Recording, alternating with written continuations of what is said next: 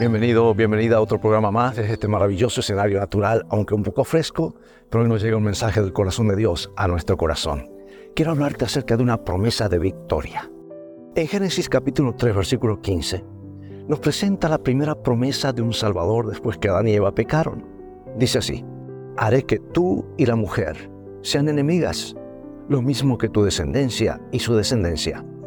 Su descendencia te aplastará la cabeza y tú le morderás el talón. ¿Sabes que esta promesa anticipaba la victoria final sobre el mal?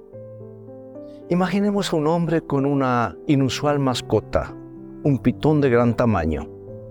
Un día, mientras descansaba, la serpiente lo atacó, envolviéndose alrededor de él para tragárselo.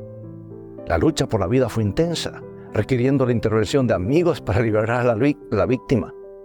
La pitón simbolizaba la amenaza del diablo y la intervención de los amigos refleja nuestra necesidad de ayuda en la lucha espiritual. ¿Sabes que el diablo busca devorar y destruir? Pero la promesa es que la simiente de la mujer vencerá.